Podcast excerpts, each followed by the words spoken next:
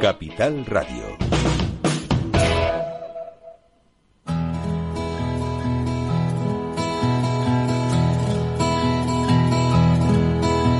Comienza la caja de Pandora. Al verte sonreír. Al verte sonreír.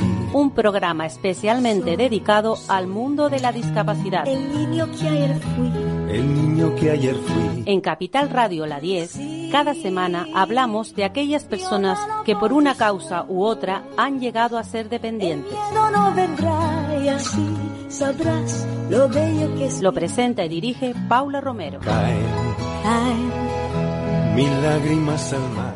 mil lágrimas al mar. Hola, hola a todos. Estamos aquí nuevamente en nuestra caja de Pandora, en esta emisora solidaria, la 10 Capital Radio, un programa hecho en Canarias, pero que se escucha a nivel nacional, a través de nuestra emisora central, Capital Radio. Bueno, pues hoy nos vamos a ir hasta Euskadi.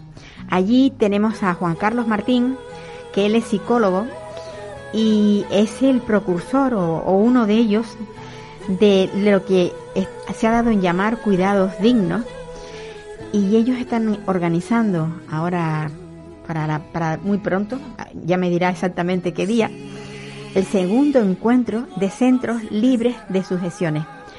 Hola Juan Carlos, Hola, buenos días, Paula. dime, dime exactamente cuándo se va a celebrar, porque yo ahora mismo no, no, no tengo delante la fecha.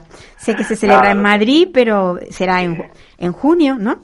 Sí, el, el 1 de junio. El 1 de junio vamos a vamos a juntarnos en, en Madrid porque lo que se trata es de que sea un bueno pues un, un encuentro de, de profesionales eh, que unos pues llevan ya años eh, eh, trabajando en este modelo centrado en la persona y sobre todo pues eh, huyendo de, la aplicación de, de sujeciones y, y otros centros y otros profesionales pues que están iniciándose en este, en este proceso ¿no? y, y lo que queremos es bueno pues que de esa de ese encuentro pues surjan ideas surjan bueno surja conocimiento se comparta conocimiento y, sirva para seguir avanzando en el, en- el objetivo que tiene la Fundación Cuidados Dignos que es el de bueno pues instaurar y que, bueno en el, en el mundo asistencial eh, se cuide sin, sin sujeciones ni físicas ni, ni químicas. Ni química.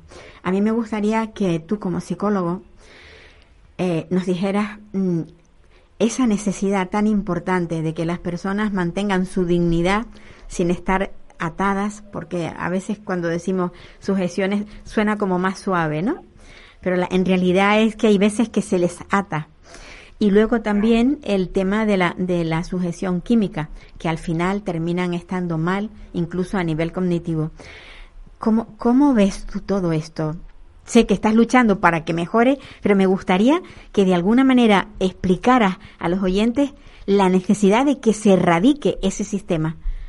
Sí, bueno, eh, nosotros eh, sobre todo lo que lo que hacemos es una labor de, sensibilización y de concienciación, eh, porque culturalmente en este país tenemos asumido que, que el atar a una persona es- no es que sea bueno o malo, es que es necesario. Eso es, ese es de, eh, muchas veces de donde partimos. Terrible. ¿eh? Eh, entonces, eh, como lo vemos necesario, pues o como se ve que es, que es, es una práctica necesaria, no nos lo cuestionamos. Entonces nosotros la labor que hacemos es de cuestionamiento, es decir, bueno, eh, no tanto cuestionar nosotros desde fuera, sino conseguir que la propia, las propias personas se cuestionen su forma de hacer y entiendan que, que la persona que tienen, que tienen delante tiene unos derechos y que esos derechos mm, no se pueden conculcar de manera de ninguna manera, ¿no? Y uno de ellos pues es el de la autonomía y la autonomía pues eh, va desde poder comer solo a poder vestirse solo eh, a poder caminar, es decir, ver a la persona desde sus poten- potencialidades, que es lo que muchas veces eh, nos cuesta ver, ¿no? Sobre todo en el mundo de la discapacidad, ya no digo en el, en el mundo de las personas mayores, pues no somos capaces de ver a muchas veces a la persona desde, desde siempre les, les vemos desde su discapacidad. Y nuestra labor eh, nuestra labor es concienciar y sensibilizar como digo a los profesionales y luego también muchas veces a las familias. Porque eh, muchas veces son las propias familias las que las que están solicitando eh, el, el utilizar mm, algún tipo de sujeción. Muy- muchas veces es por desconocimiento. Es por desconocimiento y es porque a lo largo de los años eh, como digo, hemos visto, eh, y desde, desde, todos los ámbitos se ha visto como una necesidad, como una, como una práctica necesaria. eh, lo, lo, que nosotros tratamos de hacer ver es que eh, se puede trabajar de, de, una manera diferente, sensibilizamos y hacemos ver eh, ejemplos que ya se están que, que, ya están en marcha en otro en, en, en, centros similares. Y de esa manera bueno pues como el encuentro que vamos a tener el 1 de junio el hecho de ver a centros que, que ya que ya están trabajando de, de, esa manera hace que te bueno pues que tú también tus actitudes frente a ese cambio sean sean diferentes. El tema de las sujeciones químicas eh, eh, pues es, es parecido pero con la salvedad de que de que bueno, eh, en, en, esta sociedad damos, eh, asumimos que la meditación, o nos han hecho asumir que la meditación es, es la salida a muchos de los problemas, ¿no? Eh, entonces, pues tenemos a personas en centros de discapacidad muy medicadas, tenemos a personas mayores en, en residencias muy medicadas y, bueno, nuestra labor también es, es también de reflexión, de revisión de esa medicación para conseguir que, bueno también hay una hay una sensibilidad por parte del, estamento médico y de los facultativos para que para que prescriban lo que realmente es necesario y, y que bueno pues que no haya duplicidades eh, que tengan en cuenta las interacciones entre medicamentos todo esto hay, hay, otros países donde el, el, tener atado a una persona va en contra, o sea, es ilegal. ¿Cómo es posible que en España eh, sea permitido y que nadie, o sea, que, que, los fiscales, por ejemplo, no intervengan en las comunidades autónomas o a nivel nacional. ¿Cómo, bueno, cómo... Sí, sí. sí, sí, que es verdad que, que al final las sociedades, eh, las sociedades van, el cambio de las sociedades son lentos y, y a, a, cualquiera de nosotros en nuestro puesto de trabajo eh, nos cuesta cambiar nuestros procedimientos de trabajo, cómo hacemos las cosas habitualmente, imaginemos lo que es cambiar la mentalidad de una sociedad. No es fácil. ¿eh? Eh, somos una sociedad, como digo, que vemos todavía en, en, las sujeciones una necesidad. Incluso antes, escuchándote en la introducción, eh, me venía a la mente que muchas veces en, la, en las residencias se utiliza el, nombre comercial ¿no? de, de, estos elementos y yo inmediatamente digo, no, no, aquí no vamos a andar, no vamos a poner nombres comerciales que encima lo que hace es como suavizar, ¿no? Eh, entonces, lo que digo, no, no, aquí estamos sujetando, estamos poniendo sujeciones y estamos atando. Y eso duele, ¿eh? eso, el oír que tú estás atando a una persona, eso duele. Entonces, en otros países eso es impensable. ¿eh?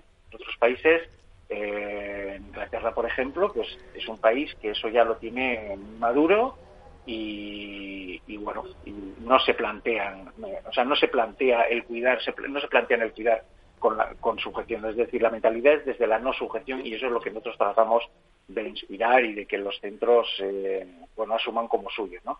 El hecho de que cuando entra una persona, ingresa en una residencia, en un centro de discapacidad, en una unidad de salud mental o incluso en un hospital, eh, yo vea a la persona que tengo que cuidar desde el punto de vista de la no sujeción. O sea, esta persona tiene unas alteraciones de conducta, tiene una situación que yo tengo que abordar desde la no sujeción y tendré que, que bueno, pues eh, ver, revisar mis procedimientos de trabajo, mis procesos, para ver qué tengo que cambiar y qué tengo que hacer diferente a lo que estoy haciendo actualmente. A mí me gustaría señalar que bueno que tú perteneces a ese grupo de de, de esto de cuidados dignos donde donde la doctora donde la doctora o sea la jefa vuestra que no me acuerdo exactamente cómo se llama sí, la Ana, Ana Urrutia sí, Ana Urrutia eh, vio o sea ella yo recuerdo haberla trae, haberla tenido en nuestro en nuestro en nuestros micrófonos y, sí. y, y recuerdo eh, que ella ella había visto cómo en otros lugares eso no se practicaba. Y, y, y para ella fue como un hallazgo no Claro. Lo claro. que ella pensaba ya, ya se estaba haciendo en otros lugares. Sí, porque le, le, todo surge a través de una queja que ella tiene y aunque a ella nunca le, bueno, le gustaron las sujeciones, en algún momento las, las, las tenía que utilizar, un, compañero médico que le cuestiona, ¿eh? que tiene a su suegra en, la residencia en la residencia de la Terana Rutia, le cuestiona eh, por qué tiene a su, a su suegra con, una sujeción y esto es lo que le hace a ella revisar, mirar, eh, mirar las experiencias de otros países y, y, se da cuenta que es que el, el problema que tenemos es cultural, ¿no? Eh, el problema es que asumimos una práctica como necesaria que en otros países lo ven como inhumano y como, como que vulnera los derechos de, de la persona que, que se está cuidando. Eh, a partir de ahí ese hallazgo es lo que a ella le hace montar la fundación, eh, crear esta metodología que implantamos, que es la norma Libera Care, que tratamos de implantar en los centros, que luego tratamos también de, de certificar que este centro sigue trabajando bajo esos parámetros, porque es verdad que eh, el día a día hace que muchas veces nos olvidemos eh, nos olvidemos de lo que de lo que está bien de lo que está mal que, de lo mejorable y por lo tanto es bueno hacer formación la formación para nosotros es importantísima ¿eh? los centros tienen que estar los profesionales tenemos que estar constantemente formándonos para estar alerta y ver que, qué prácticas que muchas veces damos como como buenas o que, bueno, muchas veces que no pasa nada, tener, hablarle de una manera, bueno, pues no, eh, no agradable a una persona que cuido, levantarle la voz o hacer algún gesto que no tengo que hacer, eso que, que muchas veces se ha normalizado o que si incluso se llegar a normalizar porque, bueno, pues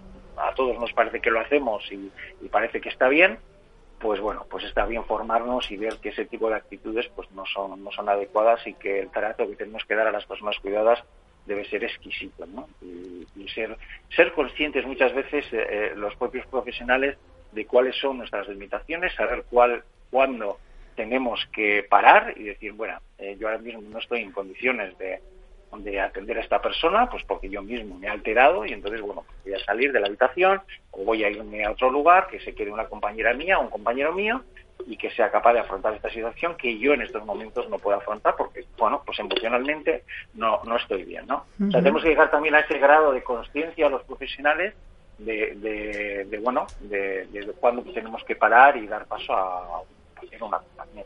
Qué bien suena todo eso.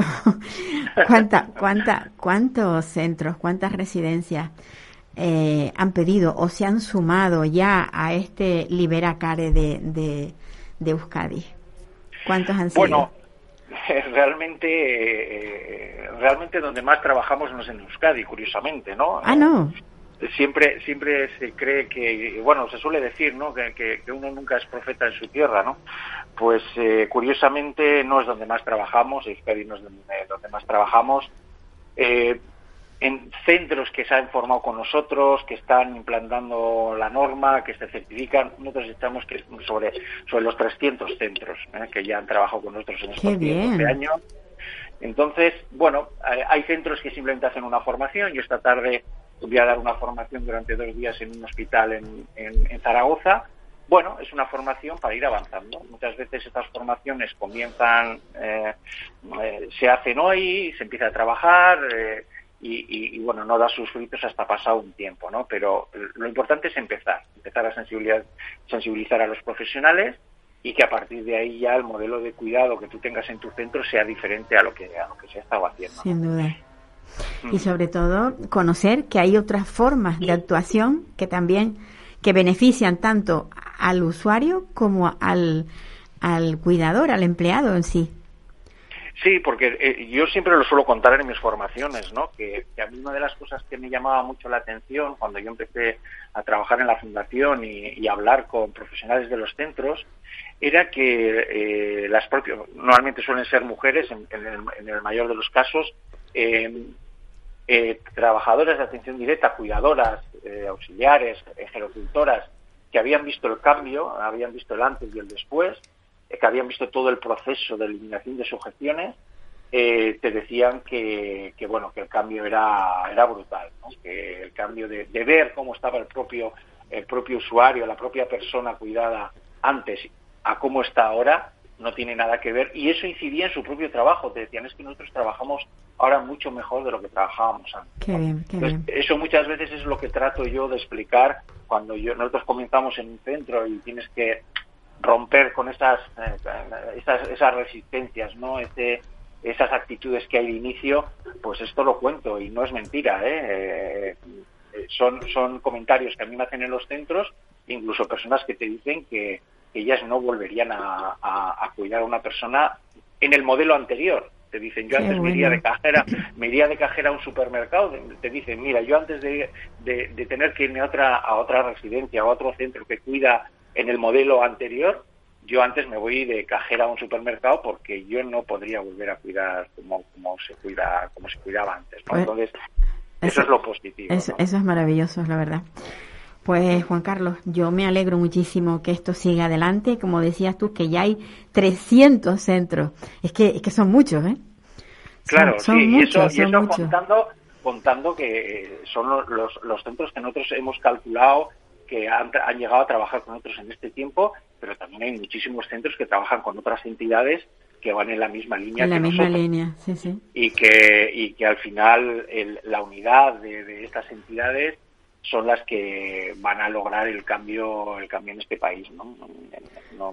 la fundación pues es una parte de este movimiento social y, y bueno pues orgullosos ¿eh? orgullosos de, avanzar en ese sentido eh, con otras entidades y, y, y vemos eh, vemos que, que, el objetivo que tiene la fundación pues está más cerca de lejos pues tenéis que estar orgullosos y además contentos porque al final cualquiera de nosotros va a caer en una residencia yo creo sí. que eso deberíamos de grabárnoslo a fuego para que para que lo tuviésemos muy muy presente siempre. Exactamente. En fin. Todos vamos to, todos vamos a ser personas mayores. Claro que sí. Todos, todos podemos tener en casa una persona con discapacidad, entonces es simplemente fomentar la empatía y ver que que, que, bueno, porque es el momento de hacer una, una cosa diferente a lo que hemos a lo que hemos estado haciendo. Sin duda, Juan Carlos, un abrazo.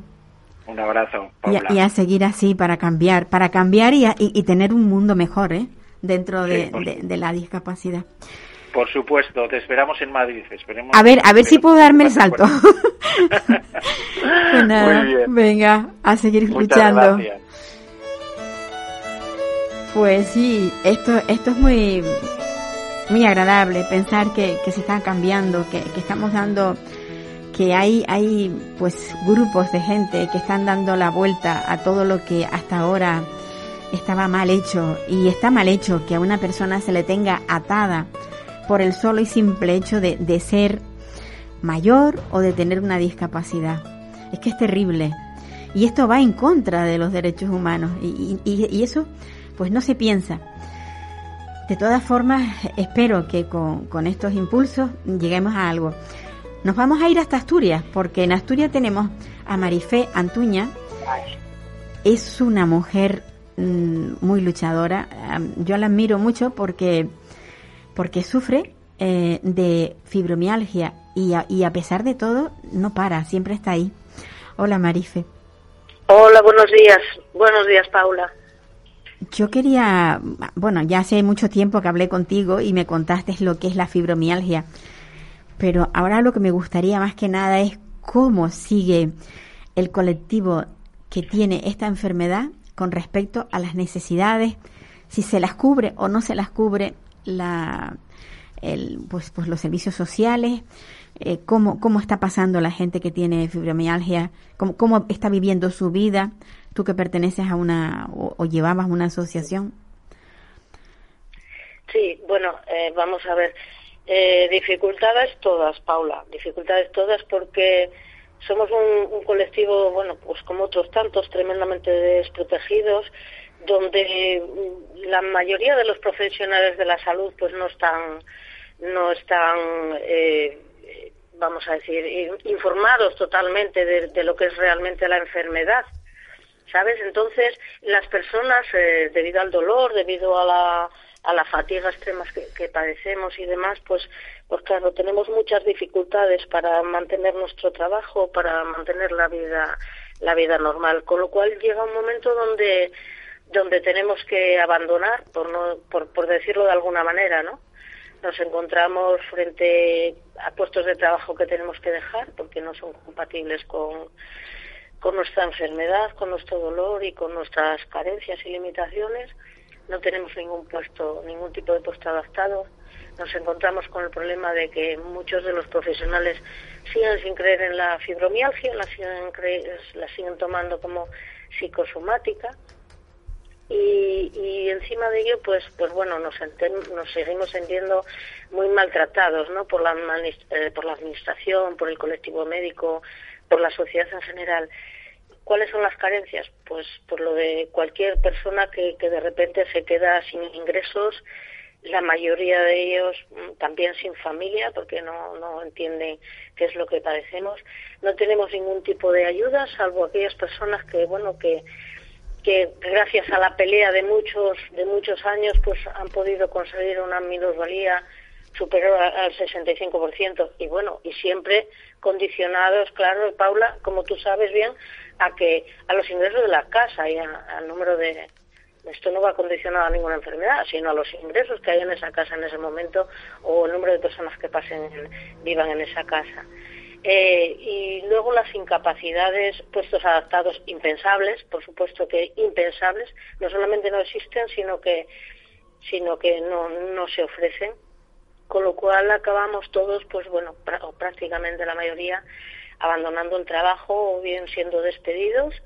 Eh, por supuesto, el mercado laboral se te cierra, se te cierra por completo en el momento que alguien ve que, que has tenido bajas reiteradas y y ve un poco, vamos a, decir entre comillas, el currículum que llevas, pues olvídate, ¿no? De que, de que te contraten o, puedas mantener tu puesto de trabajo. Ayudas, ayudas económicas ninguna. Eh, por eso también pedimos, lógicamente, el colectivo, pues que, que se nos ayude, pues, pues como como a personas que muchos muchos de, nosotros somos personas no es mi caso pero sí que existen muchos compañeros que son tremendamente dependientes, que no entran dentro de la ley de dependencia por, por los problemas que, que existen a la hora de, nuestra valoración y que lógicamente necesitan pues eso viviendas adaptadas o cambiarse de casa o, o ayudas eh, a nivel de exenciones fiscales o etcétera etcétera. Bueno o sea que la, la, no que quería saber yo o sea que no está recogido dentro de las incapacidades, eh, o sea, para que te para que te valoren la fibromialgia no la fibromialgia no está eh, digamos dentro del catálogo de enfermedades que pueden producir discapacidad. Sí, sí está. Vamos a ver. está. es, uno, sí, es uno de los problemas, es uno de los problemas que tenemos, ¿no? En que en que existen profesionales eh, de la salud que no están puestos en el tema, no se reciclan, por así decirlo, y nos encontramos con esa batalla de, de, seguir pensando que somos los grandes inventores de la enfermedad, por así decirlo, ¿no? Entonces, la enfermedad antes la encuadraban, hace años la encuadraban en el CIE9, en el CIE9 que en la clasificación internacional de enfermedades que, que estaba dentro del CIE9, pues como una enfermedad psicosomática, como una enfermedad, vamos a decir, psíquica, ¿no? Psicológica. Con lo cual eso nos, nos afectaba doblemente porque no se nos reconoce eh, vamos a ver, lo que se, decía era que somatizábamos, de que todo estaba dentro de nuestra cabeza, etcétera, etcétera. ¿Qué pasa? Que hace unos años sí que se eh, reconoció la fibromialgia porque es la gran discapacidad, o sea, es una enfermedad tremendamente incapacitante e invalidante, e invalidante y, sí que se recoge en la clasificación internacional de enfermedades dentro del CIE-10, ¿no? En el apartado concretamente del M, M79.0 como reumatismo no específico. ¿Por qué no específico? Porque hasta ahora la, la fibromialgia no, sigue sin saberse la causa. Con lo cual se saben toda la, la incapacidad que produce, mm, depende también del enfermo, depende también de los grados de fibromialgia que se tenga, pero ¿qué pasa? Que existe todavía una parte de un colectivo médico que a la hora de valorar estas incapacidades siguen poniéndonos dentro del CIE 9 y siguen poniéndonos como que somatizamos.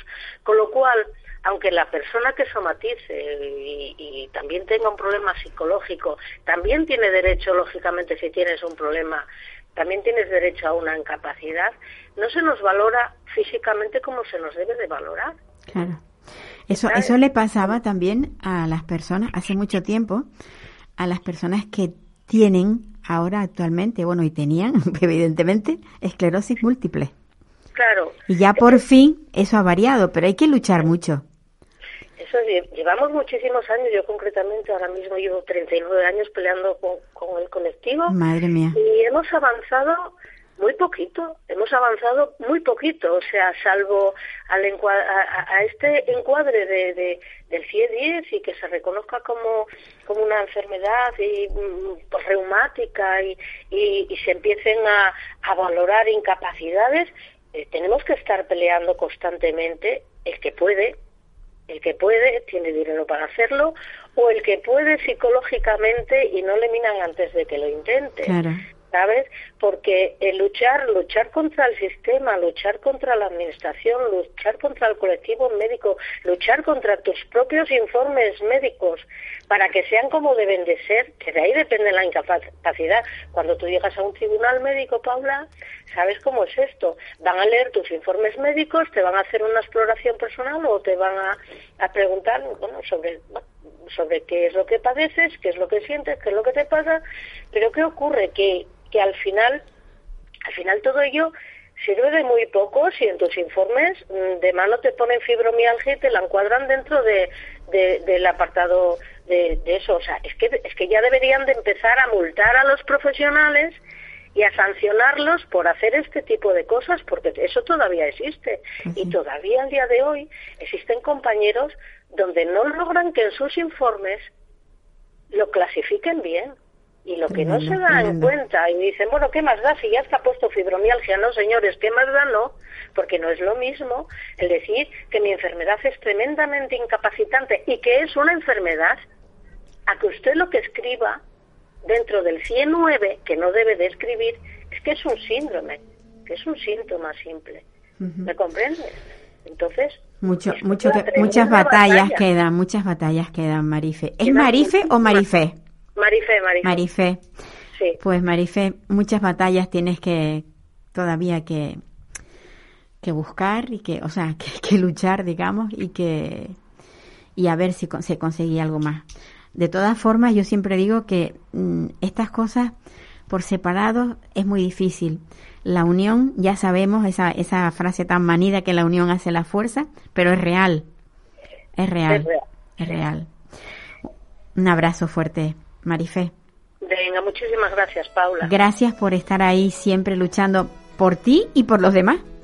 Bueno, intentamos ayudar a lo que podemos y, a ver si todo el mundo se pone las pilas y todo el mundo empieza a ejercer como debe de ejercer, que ni más ni menos es que, que se nos respeten nuestros derechos y que hagan su trabajo bien hecho. Un abrazo. Venga, hasta muchísimas otra. gracias, Paula. Chao. Bueno, pues ahora, ahora tenemos a pues a un invitado, pero presencial. Estas son, estas son las entrevistas que más me, me agradan, porque bueno, a ver, que las entrevistas por teléfono están muy bien, pero que las entrevistas de forma personal son muchísimo más, no sé, más cercanas.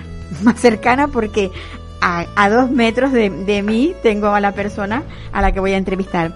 Y esta persona es un padre mm, muy luchador, lleva mucho tiempo luchando por, por su hijo que está afectado de, de una enfermedad que se llama cefalea de Orton, conocida más popularmente como cefalea de racimo. Él es, Juan Carlos Muñoz y yo estoy encantadísima de que esté aquí con nosotros porque bueno, pues porque nos va a explicar exactamente qué, cuál es su lucha y cómo está actualmente su hijo.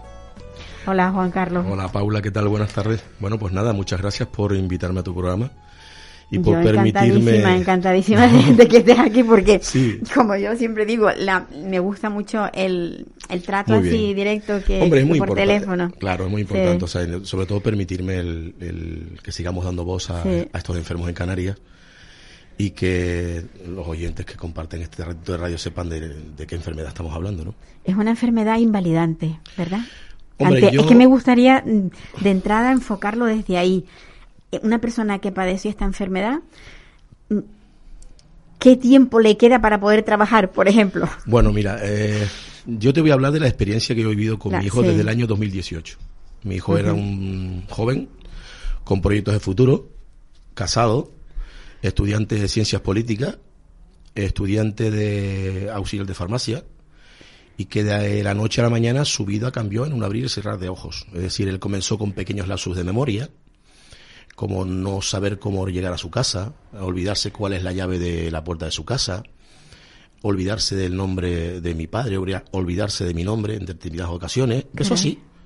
Eh, ahí comenzó un periplo por diferentes neurólogos de la provincia de Santa Cruz de Tenerife y todos nos, nos decían que era eh, una cefalea tensional. ¿Vale? Hablamos de, hablamos de, en este caso, de neurólogos de prestigio y de, centros hospitalarios de prestigio de referencia en Tenerife, ¿no? En el año 2019, no el 2020, creo que no, en el 19, creo recordar, en una de sus visitas a, a su centro de salud en Tegueste, su doctora de atención primaria, eh, al cambiar el medicamento, le preguntó que por qué se estaba tomando eso y él le explicó cuál era sus síntomas, ¿no? Y me dijo, no, tú no tienes cefalea tensional, tú tienes cefalea de racimo. Ahí es cuando comenzamos a, hablar por primera vez de esa enfermedad. Esa doctora, dentro de su experiencia, fue quien lo mandó al servicio de neurología del hospital universitario. Y efectivamente confirmaron que lo que mi hijo tenía era una cefalea en racimo, ¿no? Eh, primero empezó con pequeños ataques esporádicos, una vez a la semana, 15 días, hasta que de un momento a otro, desde el año 2019, mi hijo tiene en la actualidad entre 7 y 10 crisis nocturnas entre las 10 de la noche y las 8 de la mañana los 365 días del año. Estos enfermos, además, eh, a pesar de sus periodos de, crisis, suelen tener brotes en determinadas épocas del año. Tengo que decir que todos los enfermos que padecen esta enfermedad no son exactamente igual. No, claro. Hay, gente que tiene, por ejemplo, un, un, brote o dos brotes y mm, acudan a urgencia y ya está. Pero, por ejemplo, en el caso de mi hijo, eh, todo lo que han intentado en el departamento de neurología ha sido en vano. O sea, él, es una persona que en la actualidad tiene una cefalea de racimo crónica, refractaria, es decir, ningún medicamento le ha hecho, absolutamente nada. Y en noviembre del año pasado, el Departamento de Neurología de aquí del Hospital Universitario decidió hacer petición interconsulta al Hospital Valdebrón en Barcelona.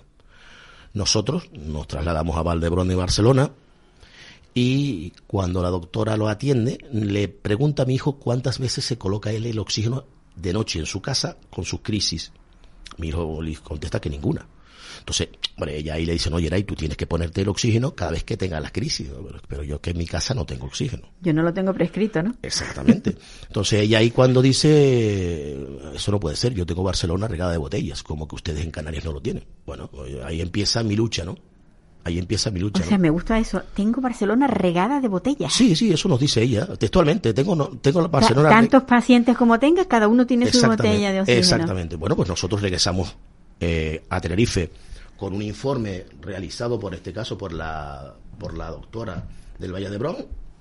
Ella recomienda encarecidamente, textualmente, que a este paciente eh, consideramos mandatorio que se facilite el acceso al oxígeno domiciliario sin costes para el paciente, ¿no? dado la gravedad. Bueno, nosotros regresamos a Tenerife, hablamos con el departamento de neumología de, aquí del hospital y efectivamente el propio neurólogo que lo atiende, un, profesional extraordinario, no solamente él, sino todos los neurólogos del hospital universitario respecto al tema de la cefalea. Y lo que hacen es cursar petición de manera urgente al departamento de neumología del propio hospital, en donde le solicitan eh, la oxinoterapia domiciliaria para este paciente, basándose no solamente en su propio criterio, que es quien lo atiende, sino además en el criterio de los compañeros de Barcelona. Con el refuerzo de... Claro, claro. Nuestra sorpresa es cuando el 1 de enero el departamento de neumología, en este caso la, doctora que recibe ese informe, le contesta escuetamente a su compañero, estimado compañero, la solicitud que me realizas no está subvencionada por el Servicio Canario de Salud. Y ahí acaba todo. Ahí es cuando yo prácticamente me enfado. Yo me enfado, porque no entiendo que si hay algo que le puede, por así decirlo, llevar a que mi hijo tenga una vida más digna y, unos, unas noches más tranquilas que las que tiene, el canario, el Servicio Canario de Salud diga, pues no se lo doy no el servicio canario, en este caso la neumola, pero yo entiendo que la neumola lo que hace es seguir las instrucciones que... Claro, claro, lo que, lo que, los protocolos que están establecidos. Exactamente. Que es lo que se dice siempre. Es verdad que nosotros eh, en las cinco, seis y hasta siete veces que acudimos en una noche a los servicios de urgencia, tanto de Tegueste como de Tejina, siempre han usado el oxígeno domiciliario, perdón, el oxígeno para quitarle el dolor a mi hijo. Que utilizan en el, en el propio Además, va, de, una, de una manera muy determinada. Es oxígeno con mascarilla reservorio, a 15 litros por minuto y en 15 minutos, 20 máximo, el dolor se va. Entonces, claro, eh, si nosotros en, los centros hospitalarios, yo te puedo asegurar, Paula, que yo he visto eh, profesionales sanitarios llorando conmigo en los centros de salud. De ver cómo mi hijo se retorcía de dolor, porque cuando mi hijo dolor en su casa y nosotros llegamos al centro de salud tenía que entrar en una silla de ruedas. Porque no podía ni, ni, andar. Nada. Tremendo. 15 minutos después salía caminando dando las gracias. Como decían mm. ellos, si este paciente tuviera el oxígeno en su casa. No haría falta volver ahí. Aquí. Correcto. Y luego no solamente eso, sino que mi hijo además, por cada ataque, sufre un desmayo. Y ese desmayo puede durar entre 15 y 20 segundos. Entonces, claro, todo eso no hay ser humano que lo resista. Entonces, oye, cuando, cuando yo a mí me contestan, se amanece, yo como padre que llevo cinco años sufriendo el padecimiento de mi hijo y hay, se me abre una puerta en decir, oye, tu hijo puede tener una, mejor calidad de vida de esta manera, Sin duda. yo me planteo qué puedo hacer. Y la única solución fue hacerlo público. Y así lo hice, ¿no? Y me parece muy bien. Yo creo que eh, sí es cierto y yo estoy convencido de que a mi hijo le han dado el oxígeno por la denuncia pública que yo he hecho. Y te digo por qué. Eh, mira, eh, nosotros nos pusimos en contacto con la oficina del ODU, que es la oficina de defensor del usuario sanitario, ¿vale? Y siguiendo sus instrucciones o sus indicaciones, como el departamento de neumología del hospital universitario fue quien nos negó a nosotros la, el oxígeno, hicimos una reclamación, ¿vale? Esa reclamación nos contestaron que eh, por escrito, además que tengo el documento aquí que te lo puedo facilitar. Sí, no, y además ellos son muy exquisitos. Y escuetos. sí, escuetos. Eh, en este caso me dijo que al amparo de un decreto, por cierto, decreto que pusieron mal en el propio escrito, porque no es el decreto que ellos han puesto en el escrito, que esto no estaba subvencionado. ¿Vale? Perfecto. Yo sigo, por así decirlo, la lucha en medios de comunicación, prensa, radio, en televisión, ¿vale? Y el día, eh, creo que fue el día 12, no, miento, nosotros hacemos eh, al llegarnos a negativo, nos volvemos a poner en contacto con la oficina y nos digan, mira, hagan ustedes un escrito de, discrepancias y que le vuelvan a contestar. Efectivamente, nosotros hacemos el, discrepancia y nuestra sorpresa es que el día 12 de abril nos contesta el hospital que la respuesta es la misma porque las circunstancias no han variado. Es decir, le voy a contestar lo mismo. Nuestra sorpresa es que el día 14, dos días después de recibir ese documento, una empresa de oxígeno llama a mi hijo y le dice, Geray, eh, somos de tal empresa de oxígeno, prepara un sitio en tu casa que te vamos a llevar una botella de oxígeno. ¿Y esa orden cómo la recibe esa empresa? Claro, el problema está en que, ¿qué sucede? Mi hijo recibe la llamada telefónica, le instalan la botella de oxígeno, en concreto de 23,6, botella que mi hijo se gasta en tres días por la crisis que tiene, y firma un documento y no nos dicen nada.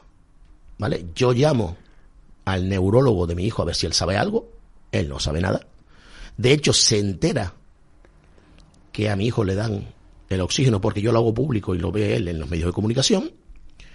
Y oficialmente nosotros no hemos recibido por parte de nadie de la administración, ni hospital, ni servicio canario de salud, oiga, su hijo tiene concedido este oxígeno. ¿Qué sucede? Y perdona, ese oxígeno cada vez que se le, se le termina, se lo vuelven a reponer. Por ese lado no hay, no hay problema. No hay problema. Es más, los técnicos que lo están atendiendo vieron que el oxígeno que le gastaba era mucho y pasaron de llevarle una botella de 23,6 a tener ahora una botella de 30. Porque Para que, la duración del sea mayor, sea mayor. Mi hijo tiene que pedir dos botellas a la semana, una martes y otro jueves, porque ellos los sábados y domingos no cambian botella. Vale. Pero el problema está, eh, cuando yo comienzo con todo este periplo, en un medio de comunicación, en, otro, en otra emisora de radio, interviene el gerente de territorial de Tenerife, don Ignacio López Puech, respecto al caso de mi hijo.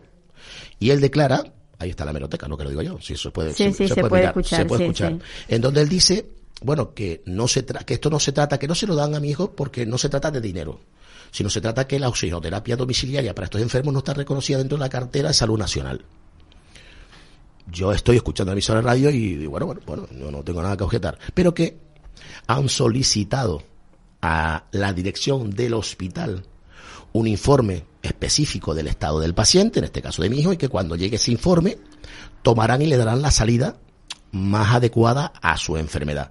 Que ellos entienden que es una enfermedad que incapacita a las personas, que es, una, es un, tema que tienen que cambiar porque hasta ahora esto subvencionado porque se supone que tienen que cambiar. Eh, pero claro, habla de la peligrosidad de tener una botella de oxígeno en el, domicilio. Bueno, pero que de un momento dado se puede hablar con la empresa para que enseñe al paciente a su manipulación, cosa que hace la empresa cuando va a llevar el oxígeno, ¿vale? Ahí acaba todo. ¿Se ha hecho el informe que se solicitó? No lo sé. ¿Ese informe lo vio don Ignacio o el área territorial? Tampoco lo sé. ¿Qué he hecho yo?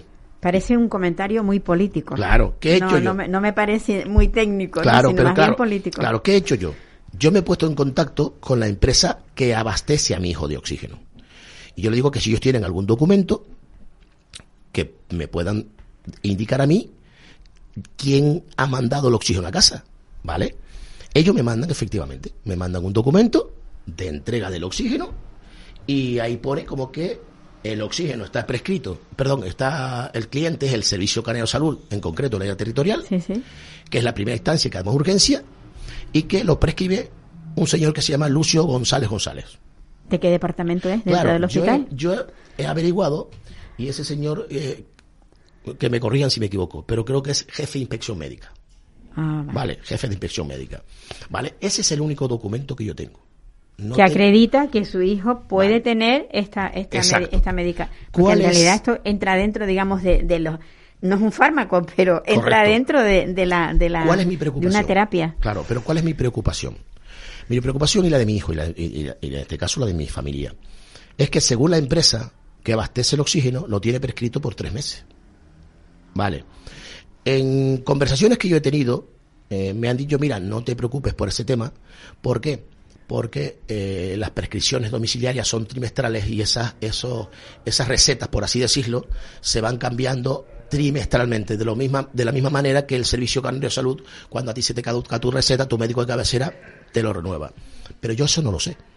O sea, yo en otro medio de comunicación hace poco dije eh, que yo no puedo llegar a pensar de que el Servicio Canario de Salud sacara a mi hijo del infierno en que vivía, porque mi hijo lleva viviendo cinco años en un infierno, con dolores de cabeza terribles por la noche, solo, en soledad, sentado en un, en un sofá o corriendo nosotros a servicio de urgencias diariamente, a que le den una buena vida, entre comillas, por la noche. A mi hijo con el oxígeno, eh, Paula, le, han llegado a quitar o le están quitando aproximadamente tres horas de dolor por noche. Que estamos hablando, si eso lo multiplicamos. Que son de descanso, que, puede él dormir tranquilamente. No, realmente él no duerme porque, porque eh, la crisis lo deja tan agotado eh, que no le da tiempo a dormir. porque como encadena una crisis con la otra, pues prácticamente él no descansa. Él se pasa las noches sentado en un sofá esperando, o sea, una crisis esperando que venga la otra. Pues no puede dormir. Él, él, tiene asumido que él tiene una enfermedad crónica, que su vida es esa, y que mientras que no haya, no tengamos otra, otra, otra alternativa, esa es su vida. Pero bueno, ahora sí, con eso puede paliarlo un poco. Puede paliarlo, ¿no? Pero el problema está en que nosotros lo que, lo que no podemos llegar a pensar es que en tres meses le vayan a retirar las botellas. Claro, porque para eso prefería que no se lo hubiesen dado. No, esto, vamos, esto no, no, puede ser. Yo, me, imagino que eso que te han dicho de que cada tres meses se va a ir renovando, Hombre, yo cruzaré eso clama al cielo, ¿eh? ¿eh? Paula, yo cruzaré los dedos hasta el día 14 de julio. Que es cuando se le vence. Que es cuando se le vence, ¿entiendes? Eh, mira, yo esta preocupación eh, se la ha hecho se la ha hecho llegar a don Rafael Llanes, el diputado eh, común. Diputado común, que, por cierto, yo tuve una reunión hace poco, unos pocos días, pocas semanas con él. Eh, cuando yo tuve la reunión con él, ya el caso de mi hijo, entre comillas, se había solucionado, en ese sentido, ya tenía el oxígeno en casa. Pero sí es verdad que yo quería, quería reunirme con él porque yo sé que en la situación que está mi hijo en Canarias hay muchos. Hay muchos. Y entiendo, yo entiendo que mi hijo no, no tiene por qué ser un privilegiado. Yo entiendo que mi hijo tiene que ser uno más que use el oxígeno como los enfermos que están como él. Mira, en los últimos días... Aplaudo, aplaudo tu, forma de, Claro, de, hecho, de hecho a mí el diputado de Común me indicó que como el tema de mi hijo ya estaba solucionado, que si quería suspender la reunión. Entonces yo le dije que no, que en absoluto. Que mi bandera ahora, por así decirlo, eh, yo no represento a nadie. Yo tengo que indicar que yo, yo aquí en la radio no estoy representando a nadie. Yo simplemente soy un padre, un padre de un enfermo eh, que ha intentado que a su hijo le den mejor vida que la que tenía, y entre comillas hasta ahora lo he conseguido, pero que entiendo que hay otras personas que están como él, que a lo mejor no tienen ni la capacidad, ni la oportunidad, ni el valor de salir a los medios de comunicación. Efectivamente. Y como yo, por así decirlo, no me importa, pues ¿por qué no darle voz también a sus enfermos? Pues sí. Mira, yo he hecho un correo electrónico. Que no, es ninguna afrenta salir en un medio de comunicación. Mira, yo he hecho salir en un medio de comunicación es sencillamente eh, dar voz a todas esas personas que ahora mismo no la tienen. Mira, yo he hecho tu hijo tiene suerte porque te tiene a ti. Claro, yo he hecho un correo, un correo electrónico, que si me permites lo doy en la antena, sí, sí. que es cefaleaenracimo.canarias.com para que cualquier enfermo de cefalea en racimo que nos escuchara o que nos escuche y quieran eh, transmitirme, transmitir pues cuál es su caso, eh, yo no soy especialista, vuelvo y repito, yo soy un padre de familia, yo no puedo asesorarlos a ellos médicamente. Yo lo único que puedo hacer es decirles a ellos qué he hecho yo. Apoyarles. Y apoyarles, ¿no? Mi intención es, mira, nosotros, yo estoy en contacto con la Asociación Española de Cefalea y Migraña, eh, una asociación que desde el primer momento he posible contacto con ellos, me han asesorado muy bien. Yo sé que ellos están haciendo eh, intentos de, de, ayudar a través del ministerio. Eh, sé que están en contacto con, con, neurólogos canarios que colaboran con ellos. Y, y, todos esos trabajos que se hagan tienen que ser bien. Pero mira, yo en estos últimos días, eh, creo que te lo comenté fuera de antena, he, he, conocido varias personas. En concreto he conocido un señor que se llama Paco, que es de Las Palmas, un señor que tiene 63 años, que lleva padeciendo muchísimos años esa enfermedad, que era de Fuerteventura y su, y su enfermedad lo obligó a irse a Gran Canaria a vivir, que perdió familia y perdió trabajo por esta enfermedad, que hoy vive con 423 euros, que tiene una, una minusvalía reconocida por esta enfermedad del 65% y que a día de hoy no ha cobrado. no, no, recibe ninguna, ninguna ayuda económica. Es más, eh, en estos días creo que él me ha dicho que esa minusvalía tuvo que lucharla en, en los tribunales. Dios mío. Eh, si no entendí mal. Ese señor a ese señor le han negado el oxígeno en los centros hospitalarios. Él me ha dicho. ¿En los propios centros? Eh, le han negado, él ha pedido el oxígeno y se lo han negado. Él ha tenido que luchar para que le den el oxígeno. Porque no le han sido caso. Mira, este, ayer conocí un caso de una chica italiana que vive en, en, Arona. Que esa chica, esa chica ha tenido la precaución de grabar inclusive algunas intervenciones que ella ha tenido en algunos centros hospitalarios de esta isla. En donde ella llevando una prescripción médica de un neurólogo de un centro hospitalario privado, ¿vale? En el centro de salud que la atienden, le contestan textualmente que eh, a ellos ese papel no le dice nada. Y la han tenido sentada en el suelo dos y tres horas con un ataque de cefalea, sin ponerle oxígeno, a pesar de que ella suplica que le pongan el oxígeno, porque es lo que le quita el dolor. Y, y, es horrible. Conozco otro caso de, de otro señor que se llama Mark, eh, que ese señor lleva 35 años con cefalea y jamás le han hablado del oxígeno. O sea, yo creo que, sinceramente, primeramente, aquí en Canarias es la primera vez que se habla del oxígeno, del, perdón, del, de la cefalea en racimo. Yo creo que nunca se había hablado de este nunca tema. Se había hablado. Nunca se había hablado. que yo no la conocía, ¿eh? vale, nunca se había hablado. Entonces, claro, es cierto que mi hijo es el primer canario que tiene el oxígeno. Es cierto que mi hijo es la primera persona que se va a beneficiar de esa oxigenoterapia. Pero es cierto que y así lo digo que yo no voy a parar. No voy a parar y así no, se lo... Es que es, desde luego, mm, creo que nos sabría muy mal que tú parases. No, no, no, yo no voy a parar. Eh, es verdad que una persona hace poco. Una persona hace poco. Y es, muy, y es muy triste que tú mires para atrás y te veas solo. Pero ¿sabes lo que, lo que te digo, Paula? Eh, el día que, que, que yo vea en un escrito como que dentro de la cartera de salud canario el tratamiento de oxigenoterapia para los enfermos con cefalea de racimo crónica esté cubierta y financiada por el Servicio Canario de Salud, como los traen de nuestras autonomías, yo me daré por satisfecho. Y tanto, y tanto. Independientemente de que en torno a la mesa esté solo y con mi hijo. Porque yo creo que tiene que ser así. De todas formas, yo pienso que eh, como tú lo has dicho, no se había hablado nunca, pero ahora sí se está hablando. Claro. Se está hablando. Y, aquí en este programa lo vamos a hablar hoy, pero lo vamos a hablar dentro de dos meses. En julio hablaremos, hablaremos en julio a ver cómo está. Y de todas formas, yo creo que tenemos que movernos en las redes sociales para que la gente que, que tenga esta enfermedad se contacte contigo. Mira, yo te digo una cosa, Paula. Eh, es triste. Porque me refiero porque aquello de que siempre lo digo y que ya que es una frase manida, ya lo acabo de decir antes, lo de la unión hace la fuerza. Si no hay unidad entre las personas que lo padecen. Sí, pero es triste lo que te voy a eh. comentar, ¿eh? triste. Yo he dado el correo en muchos medios de comunicación. Sí. Conmigo se han puesto en contacto cinco personas. Y yo sé que en Canarias, enfermos con cefalea, hay más de 50. Hay más de 50. Sí. Perdón. Y si dejaras tu, tu, tu, correo en el, en el, esto, en el, en, en, los hospitales y demás. Mira, yo no sé hasta qué punto a mí, a mí me harían caso un hospital. No, o, no, no. O me no. mirarían mal. Eh, yo sé, yo sé que lo que yo estoy haciendo, en este caso, ha levantado conciencia. Claro que sí, claro que sí. No, no. ¿Quieres que te traigamos agua? agua? Sí. ¿Podrías traernos agua? Le, le, decimos. Este es el directo. Claro. El, el, el, el, el entrevistado, el entrevistado le da un ataque de tos. Yo tengo agua, pero, pero me he olvidado de poner agua a la, a la persona que tengo como entrevistada. Pero bueno, no pasa nada porque en un momento, en un momento se, se resuelve. Y yo lo que te, lo que te decía eh, es que, mm, que quizás el hecho de que, de que consigamos, o sea, que consigas más gente, a lo mejor un movimiento, por pequeño que sea, Juan Carlos, por pequeño que sea, un movimiento, no aunque sea pequeño, luego, no lo sé, no lo sé, luego se van uniendo, luego, pero las ganas las tienes. Sí. La iniciativa, lo tienes todo. O sea que lo, lo que necesitas es Apoyo. apoyo, apoyo, sencillamente, no, no necesitas nada más. Mira, yo te voy a decir O sea una cosa, que- perdóname con la voz. Que, bueno, Te voy a decir una cosa. eh, que hay una cosa que me, que, me, que me ha sorprendido estos días. Yo he visto un documento. Y yo sé que es fuerte lo que voy a decir, pero lo he visto, lo tengo que decir. Yo he visto, un, Ajá. docu- yo he visto un documento del año 2018, donde diferentes neurólogos de diferentes hospitales de, de Canarias ajá, le hacían una solicitud al Servicio Canario de Salud respecto a la oxigenoterapia domiciliaria para estos enfermos.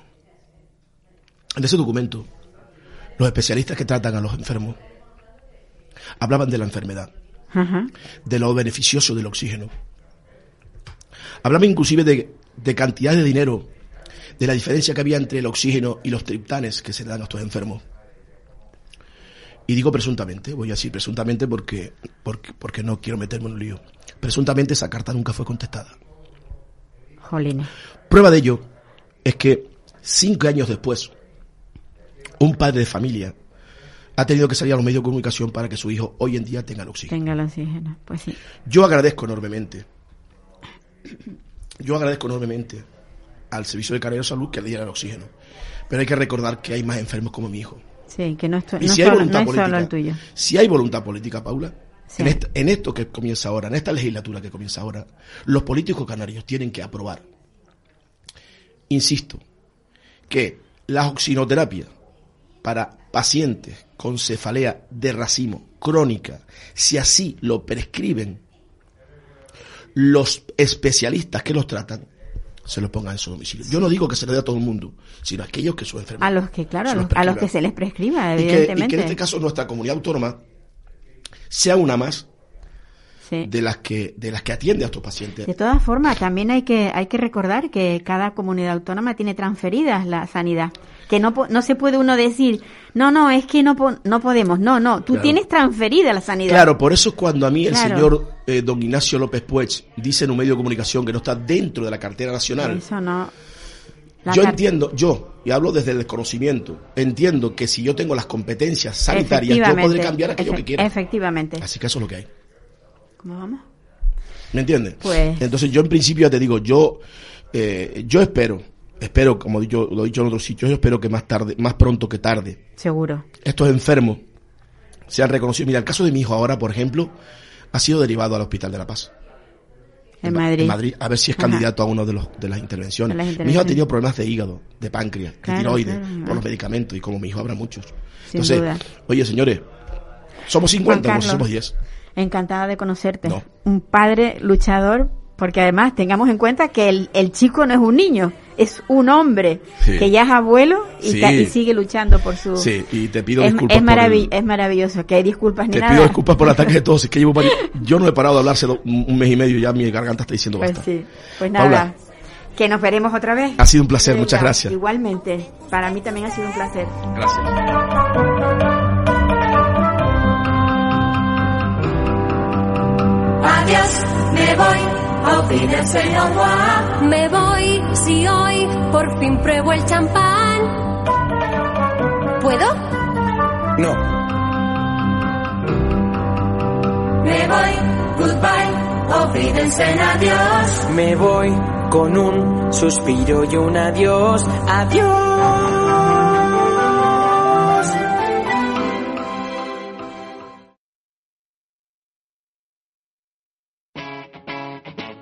Capital Radio.